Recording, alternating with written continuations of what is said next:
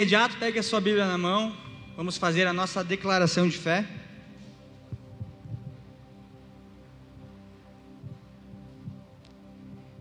Esta é a minha Bíblia.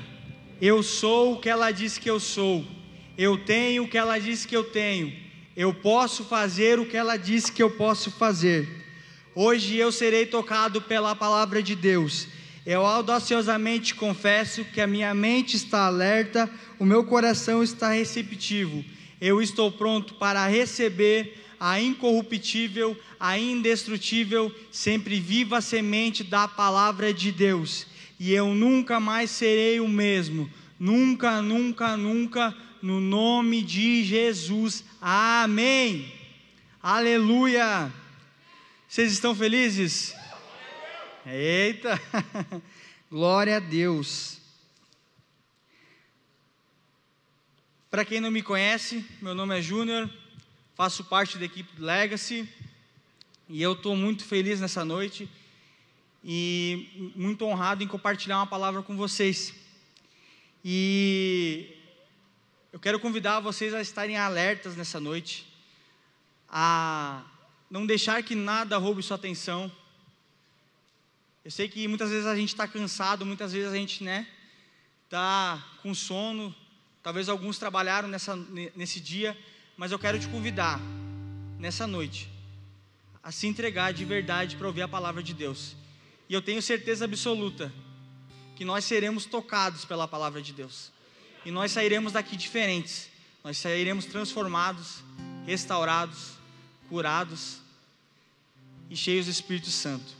Amém? Gostaria de compartilhar a palavra. E a, o, te, o tema da mensagem é Vaso nas mãos do oleiro. E essa palavra está em Jeremias capítulo 18, versículo do 1 ao 4. Gostaria que você abrisse comigo para a gente ler junto.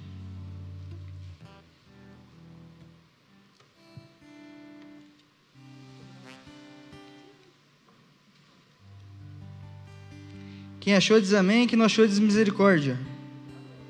Ah, vocês estão bem de Bíblia. A palavra do Senhor diz assim: Esta é a palavra que veio a Jeremias da parte do Senhor. Vá à casa do oleiro e ali você ouvirá a minha mensagem.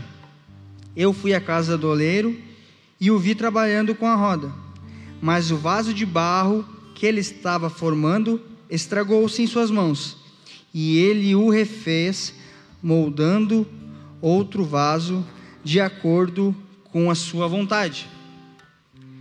Nesse contexto, Deus levanta Jeremias como um profeta, levanta Jeremias para acusar aquele povo, porque aquele povo estava cometendo muita idolatria.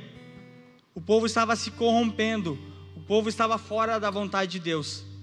Então Deus levanta Jeremias como profeta para realmente acusar o pecado daquele povo.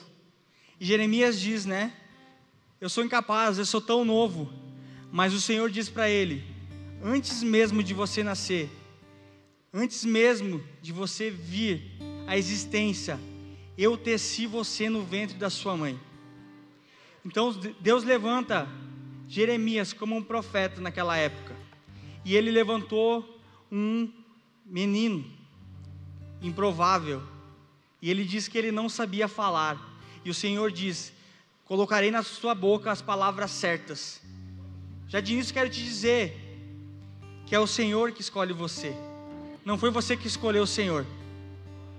Por mais que você seja novo, por mais que você não tenha as palavras certas para usar, nós precisamos entender como igreja, não, não é através de nós, é através do Espírito Santo. E Deus ele usa quem Ele quer, a hora que Ele quer e do modo que Ele quer. Então Deus levantou Jeremias naquela época, e o contexto ali de. de, de eu, eu falei de Jeremias uh, capítulo 1, e no capítulo 18 vai falar sobre o vaso, o vaso e o oleiro. E naquele contexto, Deus manda Jeremias descer à casa do oleiro. e Jeremias desce à casa do oleiro. E ele vê que o oleiro estava fazendo um vaso. Mas aquele vaso não saiu conforme o oleiro queria. Então a palavra diz que o oleiro, ele jogou fora aquele vaso e ele começou a construir um vaso novo. Então é sobre isso que eu quero falar nessa noite. Sobre vasos nas mãos do oleiro. Repita comigo: oleiro, mais forte, oleiro é Deus, vaso sou eu. Então a palavra diz que o vaso somos nós e o oleiro é Deus. Eu quero falar nessa noite sobre as sete fases para o barro se tornar vaso. E segundo os geólogos, os estudiosos, conforme eles estudaram, eles dizem que existem mais de 200 tipos de barros, mas só sete se dá para fazer vaso. Desses 200 tipos de barro, só sete dá para construir um barro, um vaso. Eu quero te dizer que em Gênesis, capítulo 2, versículo 7, a palavra diz assim: Formou, pois, o Senhor Deus o homem do pó da terra e soprou em suas narinas o sopro da vida, e o homem foi feito alma vivente. Então eu quero te dizer nessa noite que eu e você temos a matéria-prima para ser um vaso de honra nas mãos do Senhor. Quando a palavra de Deus diz ali, em Gênesis 2,7, nós fomos feitos do pó, nós fomos feitos da argila, e nós fomos feitos imagem e semelhança de Deus. E a palavra de Deus diz, né, que em Romanos 3,23, o homem peca e ele é destituído da glória de Deus. O homem peca e o seu vaso é quebrado. O seu vaso já não é mais o mesmo o seu vaso tem rachaduras, o seu vaso já não comporta o conteúdo, o líquido dentro. E esse vaso, ele foi quebrado por causa de, da desobediência de Adão. E muitas vezes nós temos essa natureza caída de Adão. E muitas vezes o nosso vaso, ele é, ele é rachado, ele é quebrado. Mas eu quero te dizer nessa noite que o Senhor está aqui, o olheiro está aqui, e Ele vai refazer o seu vaso. Amém?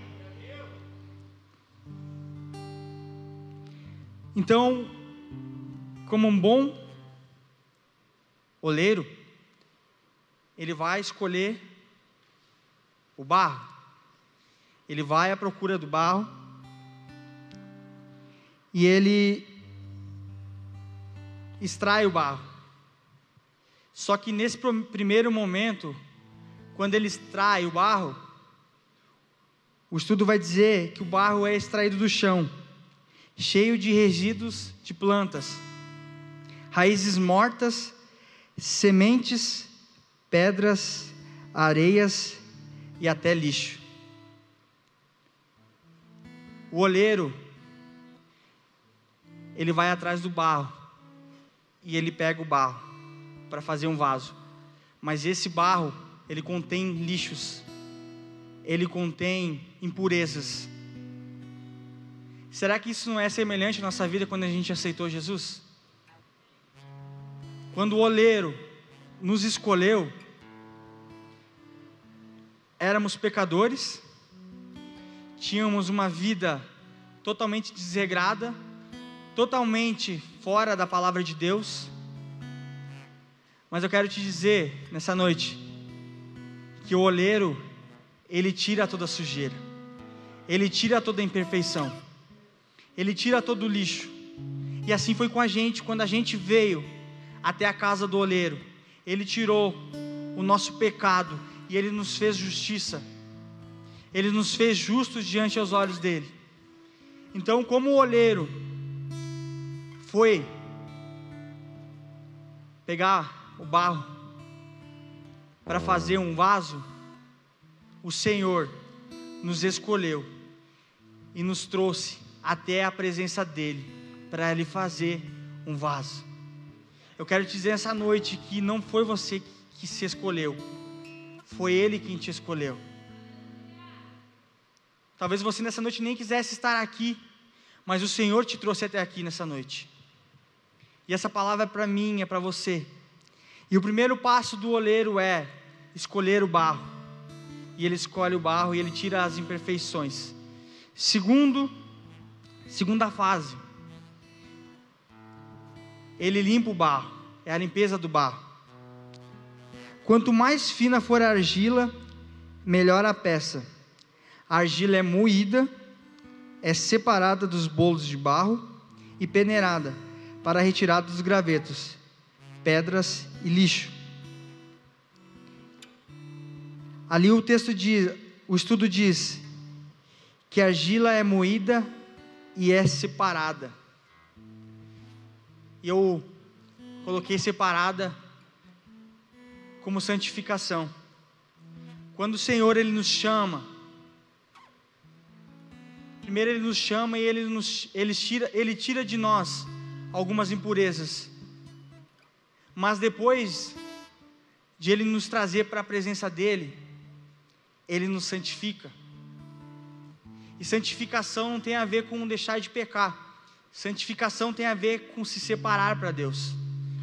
Então, quando o oleiro leva nós até a presença dele, ele leva a gente para ser santificado. Assim como o barro, como a argila é moída e separada, a gente é moído e separado por Deus. Quanto mais em Deus eu estou, mais parecido com Deus eu sou. Então, quanto mais eu me santifico, quanto mais eu estou na presença de Deus, mais eu me torno parecido com Ele. E essa é a segunda fase, é a fase da limpeza. O olheiro nos limpa. Amém? Terceira fase. É feita a mistura do barro. A argila é misturada com água. A mistura deve ficar homogênea, para que as bolhas de ar sejam retiradas por completo da massa. Para misturar bem é preciso amassar, bater, usar o traçador, barretes, pés e as mãos. Em todo o processo, a água deve ser colocada moderadamente. A argila é levada para curar ou descansar. É durante esse descanso que a água se espalha, tornando a argila maleável, evitando as rachaduras. Então, nesse processo, é colocado água na argila. E a Bíblia fala que água tem a ver com santificação. A água santifica e o sangue purifica. E a gente precisa entender que quem nos santifica é o Espírito Santo. E o Espírito Santo ele é representado por água. Quando a gente nasce de novo, a gente se batiza. E batismo tem a ver com água. Então, quando o Senhor nos purifica, a gente fica malhável. As coisas e as pessoas não nos ofendem mais. Não é qualquer situação que tira nossa paz. Então a gente precisa entender que quando a gente está em Deus, quando a gente está sendo amassado pelo oleiro, tem coisas nas nossas vidas que não nos ofendem mais. As picuinhas, as fofocas, as palavras de ofensa, elas não nos ofendem mais, porque a gente se torna um vaso, um barro malhável. E quando o Senhor vem com água, Ele está nos purificando, Ele está tirando de nós toda a impureza, todas as pedrinhas, qualquer coisa que possa lá na frente fazer com que o, ba, com que o vaso não seja um vaso um vaso forte. Amém? Quarta fase é a preparação do barro. Depois de curada, é preciso retirar as bolhas de ar e continuar retirando as pedras pequenas. Então, o barro é tirado as imperfeições do barro, é tirada as pedras, é tirada a sujeira, é tirado os pecados, entre aspas, grandes, mas às vezes existem algumas pedrinhas pequenas que às vezes são o nosso pecado de estimação. Muitas vezes a gente vai até o oleiro, ele nos moe, ele nos prensa, ele nos soca, e eu vou te dizer que não é fácil estar nas mãos do oleiro, porque quando o Senhor toca em nós, o que está de ruim em nós tem que sair, toda a imperfeição tem que sair. Então é difícil descer até a casa do oleiro, é difícil falar para o oleiro: Eis-me aqui, Senhor, um vaso totalmente defeituoso, totalmente cheio de falhas, totalmente cheio de imperfeições. É difícil chegar até o olheiro e dizer para ele que a gente precisa dele, porque muitas vezes o ego, a falta de humildade, a nossa soberba, a nossa arrogância, o nosso orgulho, faz com que a gente não chegue até a presença do oleiro, porque a gente sabe que o oleiro ele vai nos moer, o oleiro ele vai apertar e vai doer, e muitas vezes a gente não quer enfrentar o processo, a gente não quer enfrentar as etapas. A gente quer ser um vaso bonitinho. A gente quer ser aquele vaso de honra, a gente quer ser aquele vaso que as pessoas olham e falam: "Nossa, que legal, que vaso que canta bem, que vaso que dança bem, que vaso que ministra bem, que vaso que faz tantas coisas". Mas na realidade, às vezes é só o exterior, porque quando a gente vai olhar para dentro daquele vaso, aquele vaso está sujo. E muitas vezes aquele vaso tem um trinco lá embaixo, que por muitas vezes é colocado um, um remendo em cima e as pessoas que estão de fora não conseguem ver. Mas eu quero te dizer essa noite que o oleiro que mexe no barro, que mexe no vaso, ele tudo vê. E a gente não consegue esconder nada do oleiro. A gente não consegue esconder nada de Deus. Em Gênesis 2,7 diz que Ele nos formou, Ele nos fez. Então Ele conhece, Ele sabe os nossos pensamentos, Ele sabe o que a gente pensa, Ele sabe o que a gente está pensando em fazer. Mas o olheiro quer que a gente seja humilde o suficiente a descer até a casa dele, ir até a presença dele, ao ponto de se humilhar, ao ponto de confessar os nossos pecados, ao ponto de dizer: Pai, eu estou aqui, eu sou um vaso bonitinho por fora, mas por dentro eu estou todo, todo lascado.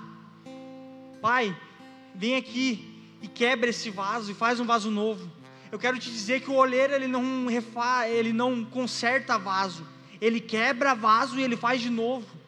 O Senhor ele não quer te consertar, o Senhor ele quer nos quebrar. Ele quer tirar as nossas imperfeições, ele quer nos santificar, ele quer nos purificar, ele quer nos levar à presença dele, ao ponto de nós estarmos humilhados aos pés dele. Mas para que isso aconteça, a gente precisa enfrentar os processos. A gente precisa enfrentar os processos. Um dia a gente não conhecia Jesus. Um dia a gente ouviu falar de Jesus e a gente simpatizou com Jesus. A gente começou a vir na igreja, a gente começou a, a perder alguns hábitos. A gente começou a deixar de ser carnal e começou a se tornar espiritual. A gente começou a vir na igreja, a gente começou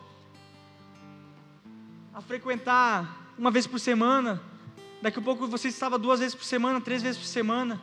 Daqui a pouco você estava na igreja, daqui a pouco você talvez estava ministrando, você estava dançando, você estava servindo ao Senhor. Mas eu quero te lembrar que teve um início, e esse início foi, talvez não foi da melhor maneira possível. Você veio todo arrebentado para a igreja, você veio com seu vaso todo destruído. Talvez o mundo lá fora ele te te ofendeu tanto. Talvez o mundo lá fora trincou o seu vaso. Talvez o mundo lá fora tenha lançado palavras sobre você que geraram uma ferida na sua alma. Você veio talvez aqui para Cristo, todo arrebentado, mas o Senhor aos poucos, Ele foi se apresentando a você, Ele foi se apresentando a mim. E a gente começou a passar pelos processos. A gente começou a passar pelo processo de Ele nos escolher. Ele nos escolheu e a gente está aqui. Mas com o tempo Ele foi, né, aperfeiçoando esse vaso.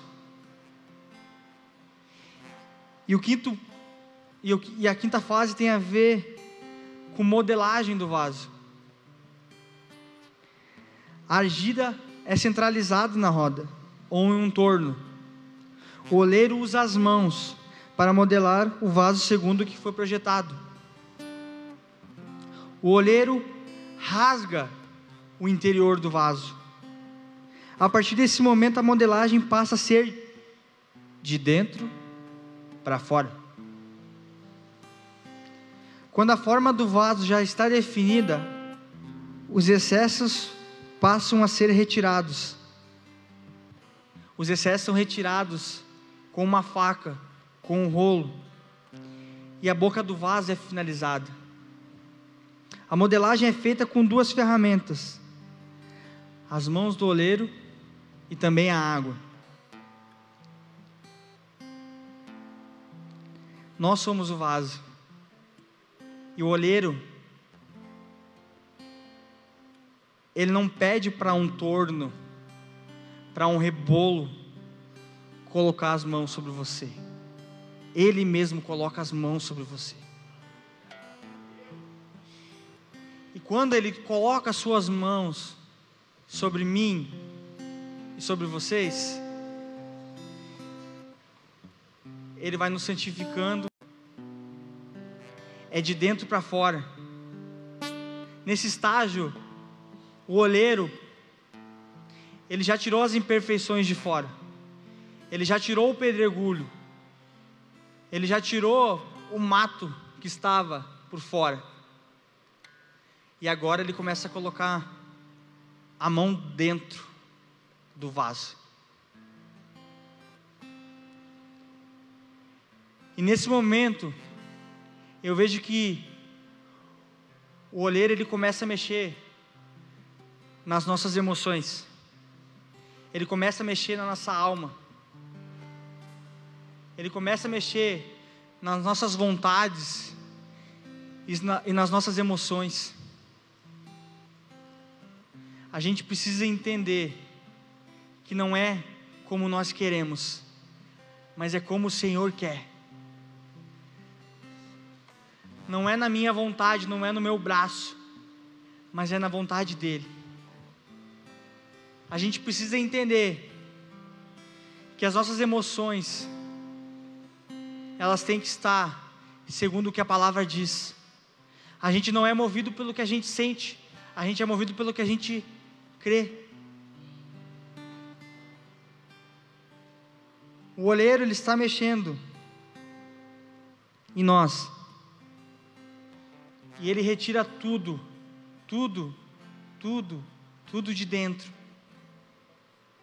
Todas as imperfeições de dentro, eu estou falando de alma. E muitas vezes nós nascemos de novo, nós, nós aceitamos a Jesus, mas a nossa alma não foi nem um pouco transformada.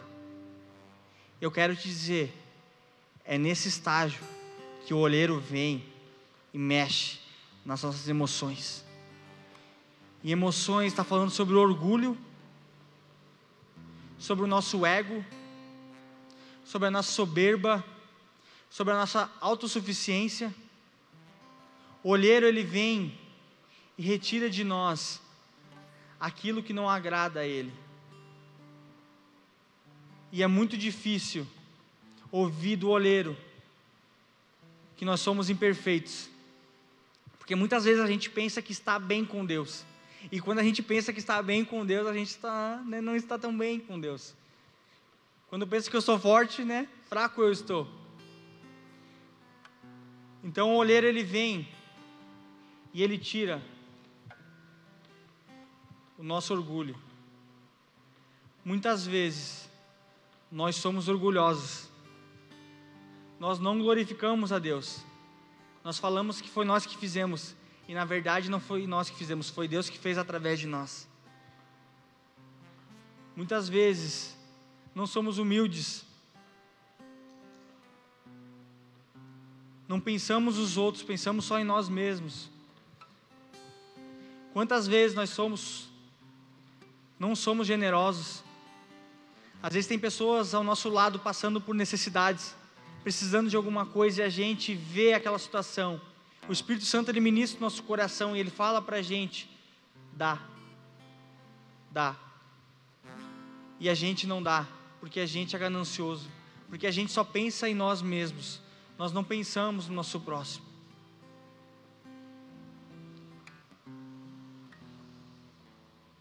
Eu quero te dizer nessa noite que viver uma vida sem pecado é o mínimo que um cristão pode fazer eu e você, nós nascemos de novo para estarmos mergulhados na palavra de Deus.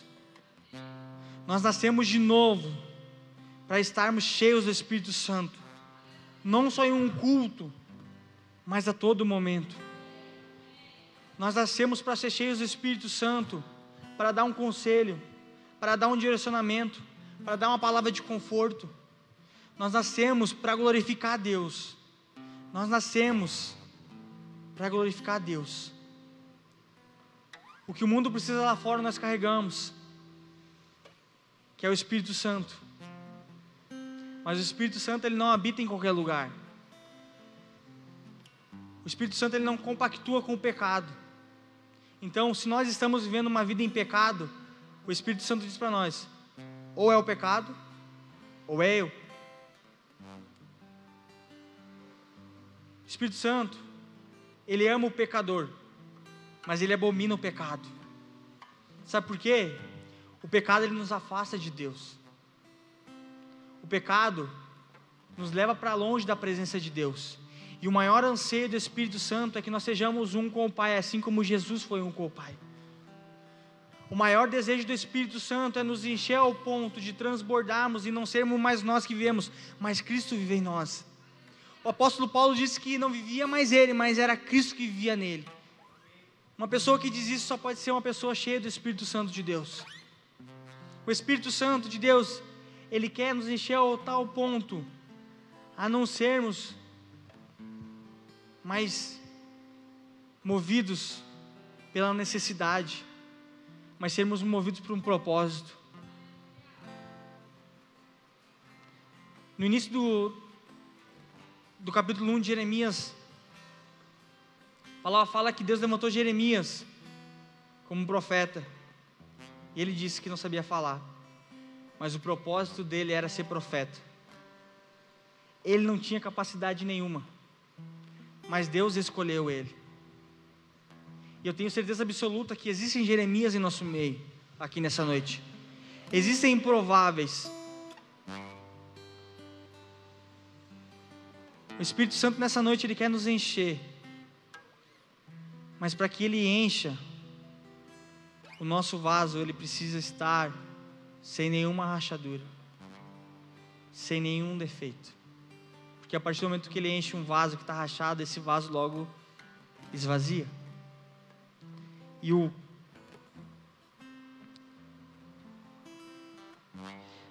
sexta fase fala sobre secagem do vaso. O vaso é levado para secagem, isolado.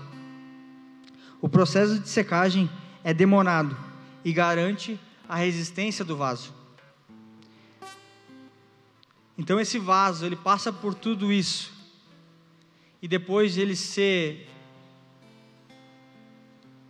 depois de o oleiro colocar as mãos dentro do vaso, modelar o vaso, esse vaso ele é isolado para secagem. Eu quero te dizer essa noite que você não tinha Jesus, você teve Jesus, Jesus tocou em você, ele te transformou de dentro para fora, mas existe um estágio, e esse estágio é ser isolado, solitude. Eu não estou falando de solidão, eu estou falando de solitude.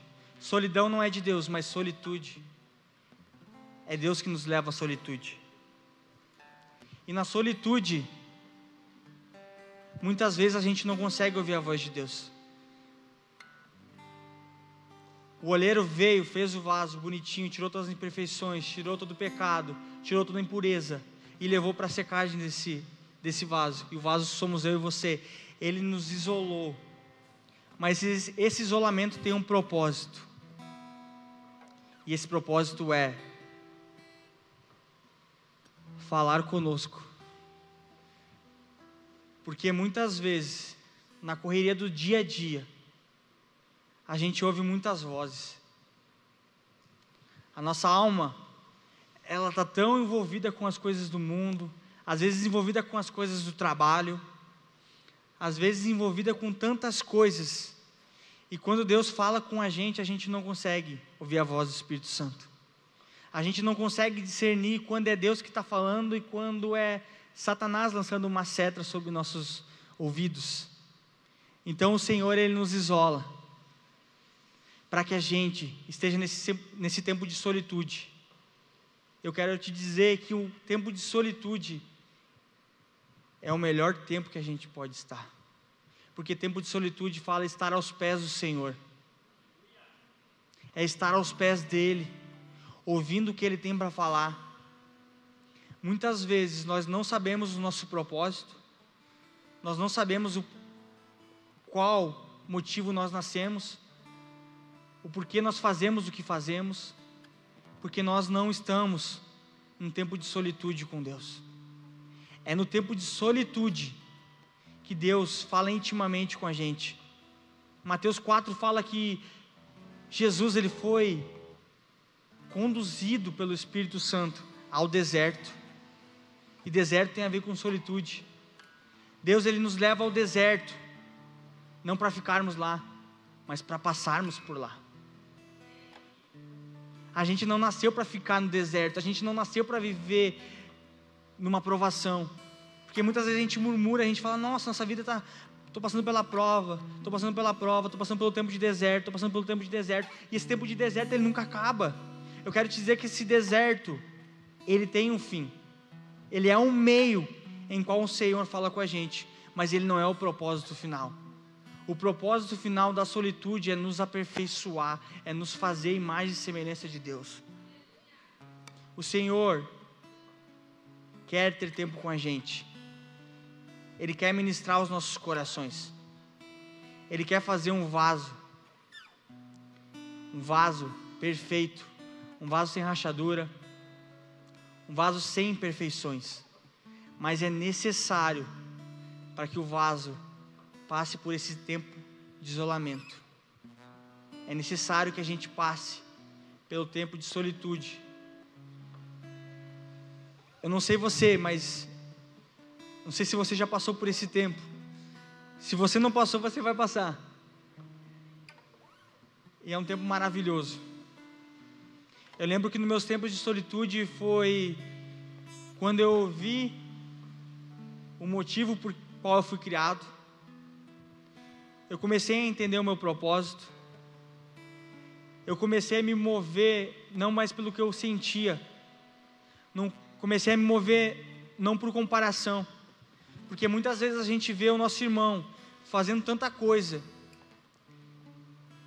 fazendo inúmeras coisas, e no nosso coração vem a comparação. a gente se compara muito com as outras pessoas. Mas o vaso, ele foi criado individual, ele não foi criado em conjunto. Deus fez cada vaso com um propósito. O meu propósito não é o mesmo propósito do Lucas, o meu propósito não é o mesmo propósito da Karen. Cada um aqui nasceu com um propósito. E muitas vezes nós nos comparamos com pessoas, nós nos comparamos que não estamos vivendo aquilo que o outro está vivendo. Mas será que nós ouvimos a Deus e entendemos o que Ele disse para nós que nós vamos viver? Eu quero te dizer que Deus, Ele responde às orações. E a Bíblia diz que a gente não recebe porque a gente pede mal. E se a gente está perdido, se a gente não sabe o motivo, o porquê nós nascemos, é porque nós não perguntamos para Deus o porquê nós nascemos. E nessa noite eu quero te encorajar a pedir ao oleiro: Senhor, por qual motivo eu fui criado? Por que, que eu estou nessa terra? Por que, que eu estou em Porto Alegre, eu tenho certeza absoluta que o Senhor ele vai te responder. Mas a gente precisa estar isolado, longe de tudo e de todos, ouvindo a voz de Jesus. Amém? E a sétima fase fala sobre queima e resfriamento. O vaso é levado ao forno para queimada. Na primeira temperatura é até 200 graus. O excesso de água evapora. No meio da queima, de 300 graus até 600 graus, o restante do material orgânico é eliminado. Na terceira temperatura é de 600 a 900 graus. Nesse estágio, os gases são eliminados. O último processo tem a ver com fogo.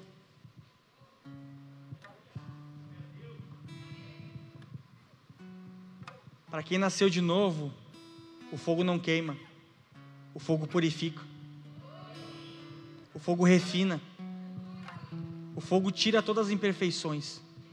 O fogo tira todo pecado escondido. O fogo tira todos os pecados de estimação que a gente tem. Diante dos olhos de fogo, nada que é corruptível permanece. Os olhos de fogo, ele nos consome a uma temperatura elevadíssima. Uma temperatura elevadíssima ao ponto de a gente muitas vezes não conseguir ficar de pé, porque o fogo, que nem diz, tem um fogo cerrado no meu peito e esse fogo não me dá descanso.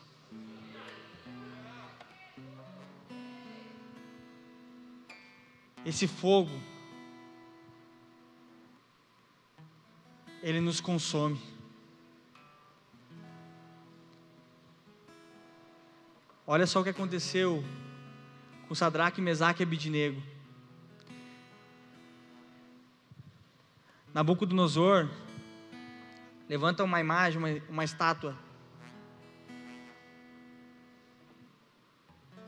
E ele cria uma lei a quem não se dobrasse diante dessa estátua seria punido, né? Seria morto.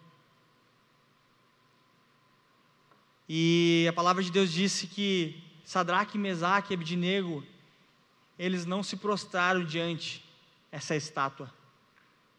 Eles não se prostraram diante essa idolatria. Aí o rei disse para eles, disse para o comandante, leve Sadraque, Mesaque e Abidnego para a fornalha, porque eles serão consumidos pelo fogo. E assim foi feito. Colocaram Sadraque, Mesaque e Abednego dentro da fornalha. Mas o fogo veio e o fogo não queimou eles. Por quê? Porque o vaso deles era um vaso feitos, feito pelas mãos do oleiro. Era um vaso que não quebrava facilmente. Era um vaso que não se ofendia facilmente. Era um vaso que não se dobrava a outros deuses. Nesse contexto aqui que eu trouxe, Jeremias é levado a denunciar a idolatria.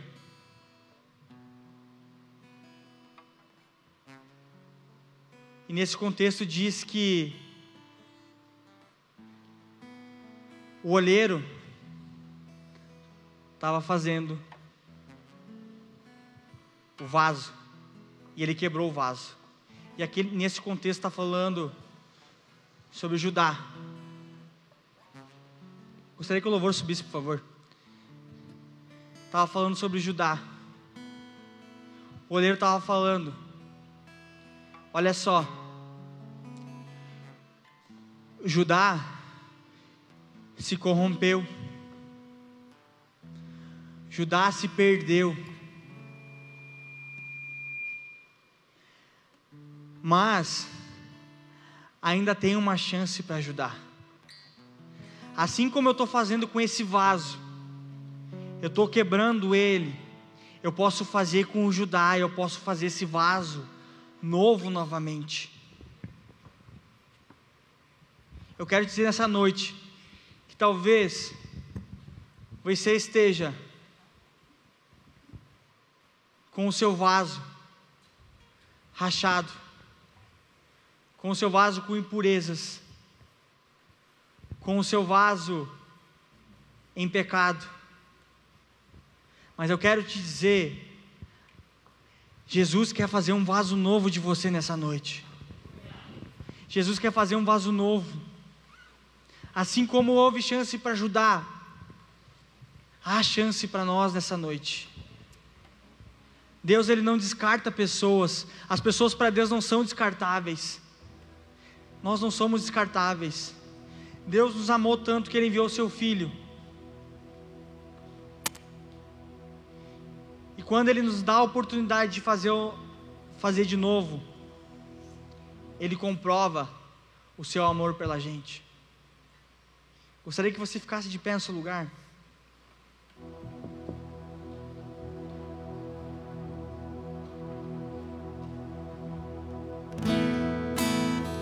Olha só o que diz Jeremias 18, versículo 11 ao 12. A palavra do Senhor diz assim: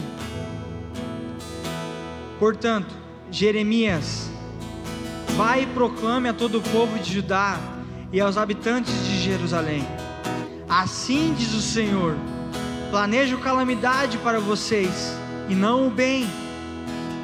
Por isso, Cada um abandone seus maus caminhos e faça o que é certo. Não perca seu tempo. O povo respondeu: Continuaremos a viver como quisermos e a seguir os desejos teimosos do nosso coração perverso. Jeremias foi até o povo, enviado pelo oleiro, e ele disse: há chance para vocês. Assim como o olheiro quebrou aquele vaso, ele quer quebrar vocês novamente. Ele quer tirar a idolatria do coração de vocês. Ele quer tirar a perversidade do coração de vocês. Ele quer fazer de vocês um vaso novo. E nessa noite o Senhor me enviou até aqui. Porque eu não sei, porque eu sou que nem Jeremias, eu não sei falar direito, eu não sei me expressar direito mas o Senhor me escolheu como escolheu tantos aqui. E eu quero te dizer, portanto, Júnior, vai e proclame ao povo da Lagoinha.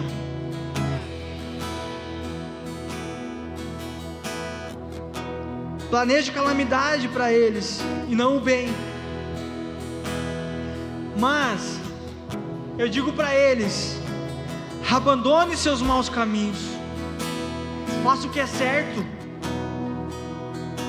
Nessa noite o Senhor, Ele está nos dando uma chance para descermos até a casa do oleiro, para deixarmos os nossos pecados de estimação. O Senhor quer vir e tocar em nós com as Suas mãos, tirar toda a imperfeição. Mas é uma escolha que não parte do Senhor, essa escolha parte de nós. A gente precisa descer até a casa do oleiro. E descer até a casa do oleiro tem a ver com uma decisão. Não é o oleiro que vem até o vaso, é o vaso que vai até o oleiro. Nessa noite o Senhor está te convidando a descer a casa dele, a tirar a imperfeição, a tirar o pecado, a te purificar, a te limpar, a te salvar. Talvez você está aqui nessa noite e você não conhece o oleiro. Talvez você não conhece o Senhor, talvez você nunca ouviu falar do Senhor, talvez você está distante do Senhor. Eu quero dizer essa noite que o oleiro está ansioso em tocar em você. O oleiro está ansioso em te curar, em te purificar e te restaurar. O Espírito Santo está sobre este lugar. O Espírito Santo está aqui. E eu quero te dizer que nessa noite não há condenação para aqueles que estão em Cristo Jesus. Nessa noite eu quero te dizer que se você se entregar verdadeiramente para o Senhor, se arrepender dos seus maus caminhos, o Senhor irá fazer de você um vaso novo, vaso de honra, um vaso que carrega a presença do Espírito Santo. A palavra de Deus diz que Deus não coloca vinho novo em outro velho. Talvez o seu odre está velho, mas o Senhor quer fazer vaso novo nessa noite. E Ele não quer simplesmente fazer um vaso nessa noite. Ele quer encher esse vaso, Ele quer transbordar esse vaso, Ele quer purificar esse vaso, Ele quer usar esse vaso. Nessa noite, o Espírito Santo ele quer te encher. Ele quer te levar a um lugar de arrependimento, a um lugar de humilhação. A Bíblia diz que os humilhados serão exaltados. Nessa noite eu quero te convidar a descer até a casa do oleiro e se entregar verdadeiramente enquanto o louvor ministra uma canção, enquanto você está na casa do oleiro, deixe o oleiro refazer o seu vaso. Deixe o oleiro quebrar esse vaso, jogar esse vaso fora e fazer um novo. Aleluia.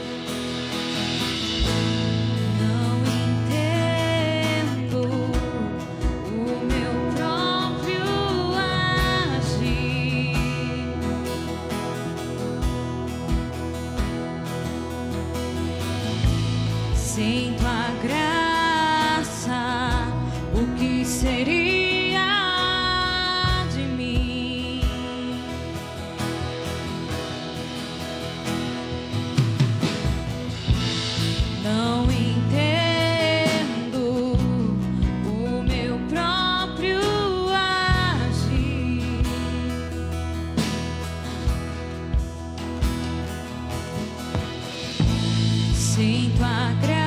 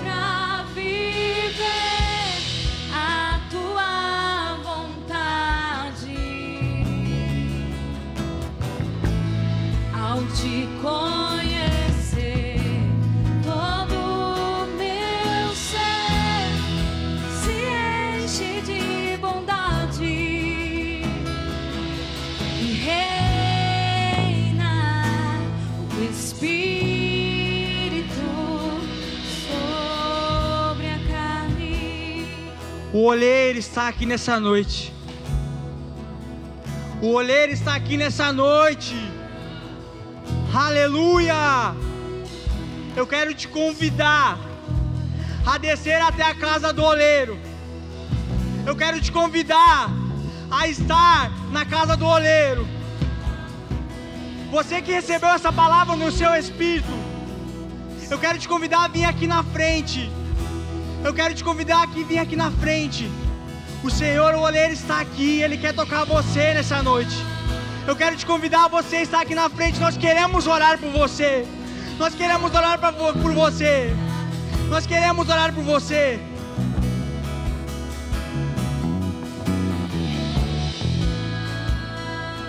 Se essa palavra ministrou o seu coração, se essa palavra falou com você nessa noite, eu quero te convidar a você dar um passo de fé e vir até aqui na frente. Os pastores, os líderes de GC irão orar por você nessa noite. Você que não quiser vir aqui na frente, erga uma de suas mãos, nós iremos até você. Nós iremos orar por você.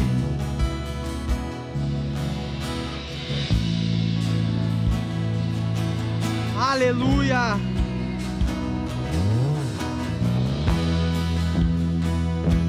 Aleluia.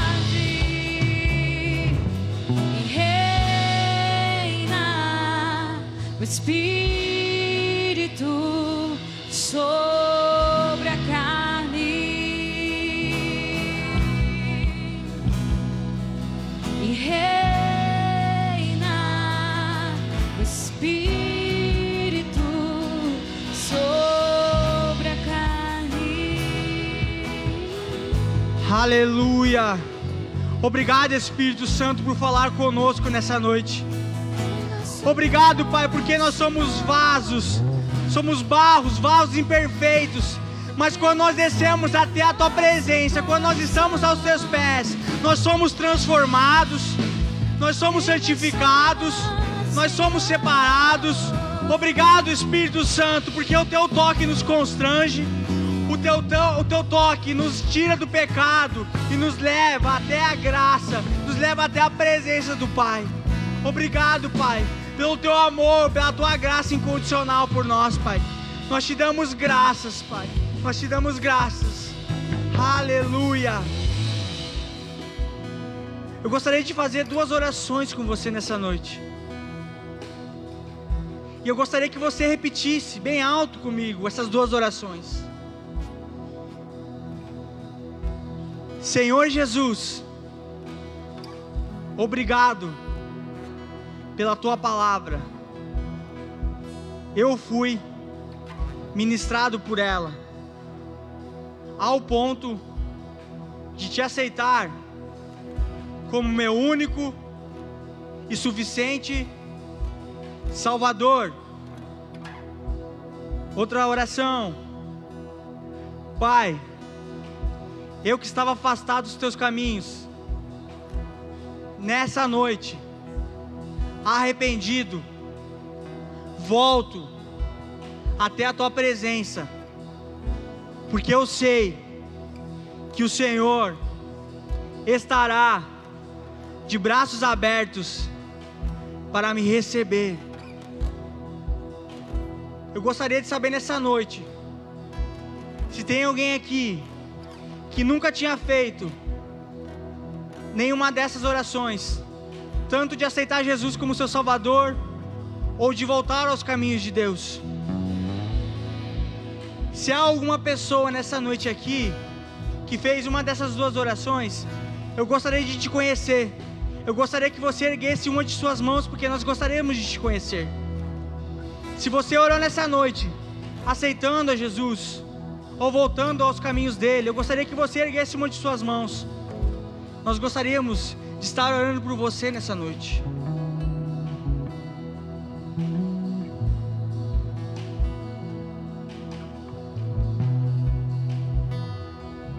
Amém. Todos salvos? Aleluia. Aplauda o nome do Senhor. Opa! Aleluia!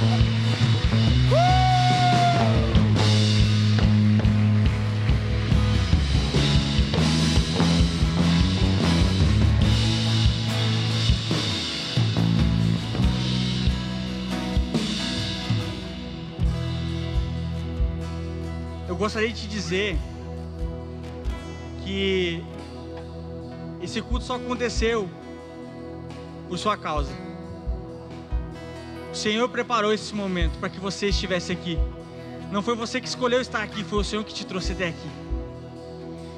E nessa noite eu quero te dizer que há salvação para você. O Senhor te ama incondicionalmente. E aqui a gente entende que a gente não anda sozinho. Porque se a gente anda sozinho, logo a gente está vivendo uma vida de pecado novamente. A gente anda em bando, a gente anda em família. Porque família é isso, a gente está junto, a gente anda junto, para que a gente esteja mais perto e mais parecido com Jesus. E nessa noite eu quero te dizer que tu não só aceitou Jesus, mas tu ganhou uma família também. Uma família que, que antes mesmo de te conhecer, ela já te ama. Mesmo tu tendo as tuas imperfeições, ela te ama. E eu gostaria que você conhecesse a sua família nessa noite. No 3, eu gostaria que você virasse pra, pra lá e você conhecesse a sua família. Um, dois, três. Então liberta-me de mim. Eu quero ser a sua casa. Se você estiver aqui, eu sei, eu venho. Aleluia!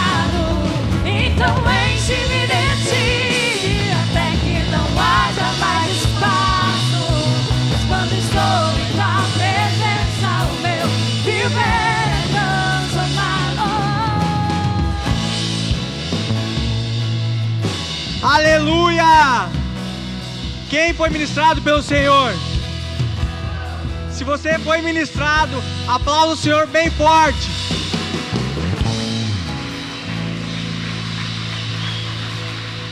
Glória a Deus. Vocês estão felizes ainda? Eita glória. Pode sentar rapidinho aí, por favor. A gente vai só aqui te dar os avisos para que você não esqueça o que está acontecendo na sua casa, na sua igreja. Esse momento é tão espiritual qu- quanto para te lembrar aquilo que Deus está fazendo aqui pertinho. Às vezes a gente precisa de alguma resposta, a gente precisa de algum acompanhamento. E eu quero te lembrar o que, que acontece aqui, amém? Então, eu quero a, a- a participação de todo mundo, viu? Daquele jeito que a gente faz bem bonito. Domingo de celebração, nós temos o culto de celebração às 10 e às 18 horas. Glória a Deus. Terça-feira, culto fé, às 20 horas. Aleluia. Quinta, sexta e sábado tem GC. Uh, Deus é bom. Sábado tem culto Legacy. Glória a Deus.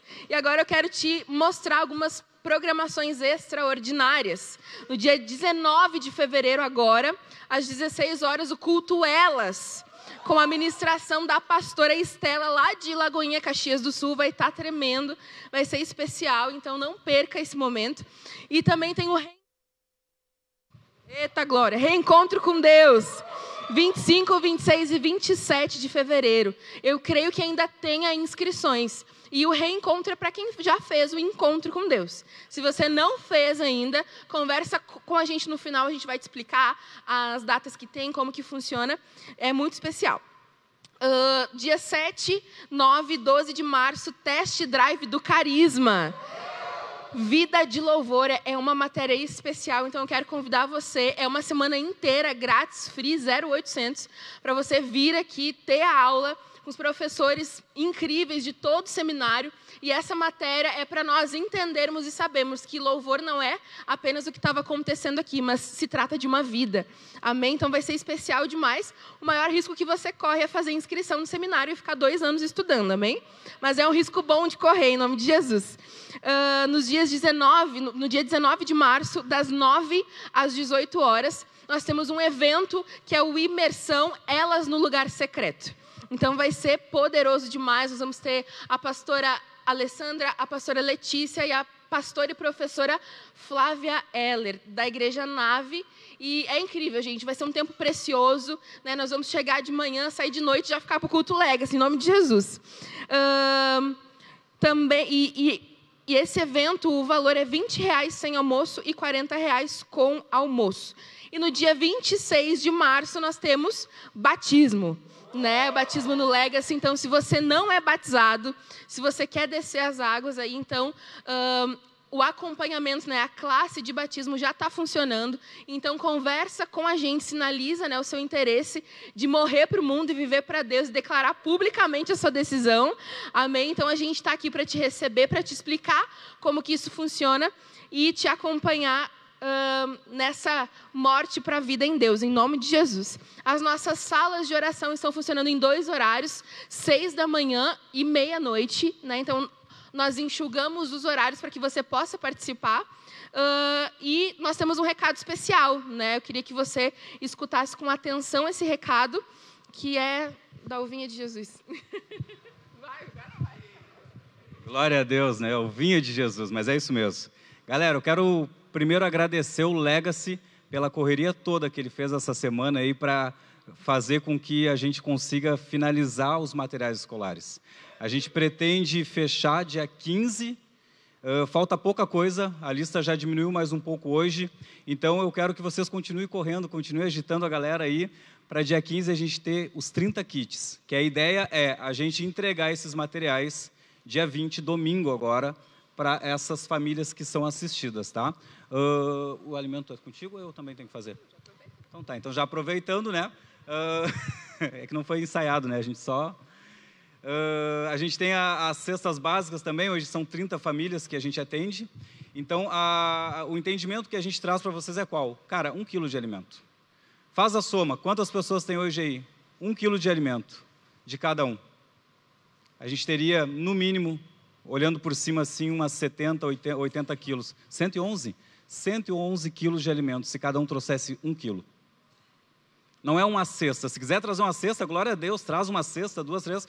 Como o pastor Anderson falou esses dias aí, profetizou muitas cestas, mas um quilo, um quilo é o suficiente, a gente consegue atender as 30 famílias sem precisar depois, durante o mês, estar correndo, tá? Uh, então, o que eu peço para vocês focarem só agora é até o dia 15, que eu acho que é quarta-feira, para a gente fechar esses materiais, tá? Muito obrigado pela correria que vocês já estão fazendo. Valeu! Glória a Deus. Pode ficar de pé em nome de Jesus. Vamos orar. E, gente, eu quero que você gere expectativa no seu coração para esse ano. Então, nós temos tido muitos sonhos em Deus em relação ao Legacy. Nós entendemos que esse é um ano de comunhão, então vai ter muita programação para mim, para você. Se você não está no grupo de WhatsApp, então você chama a gente no final, a gente quer te colocar ali para que você fique por dentro do que está acontecendo.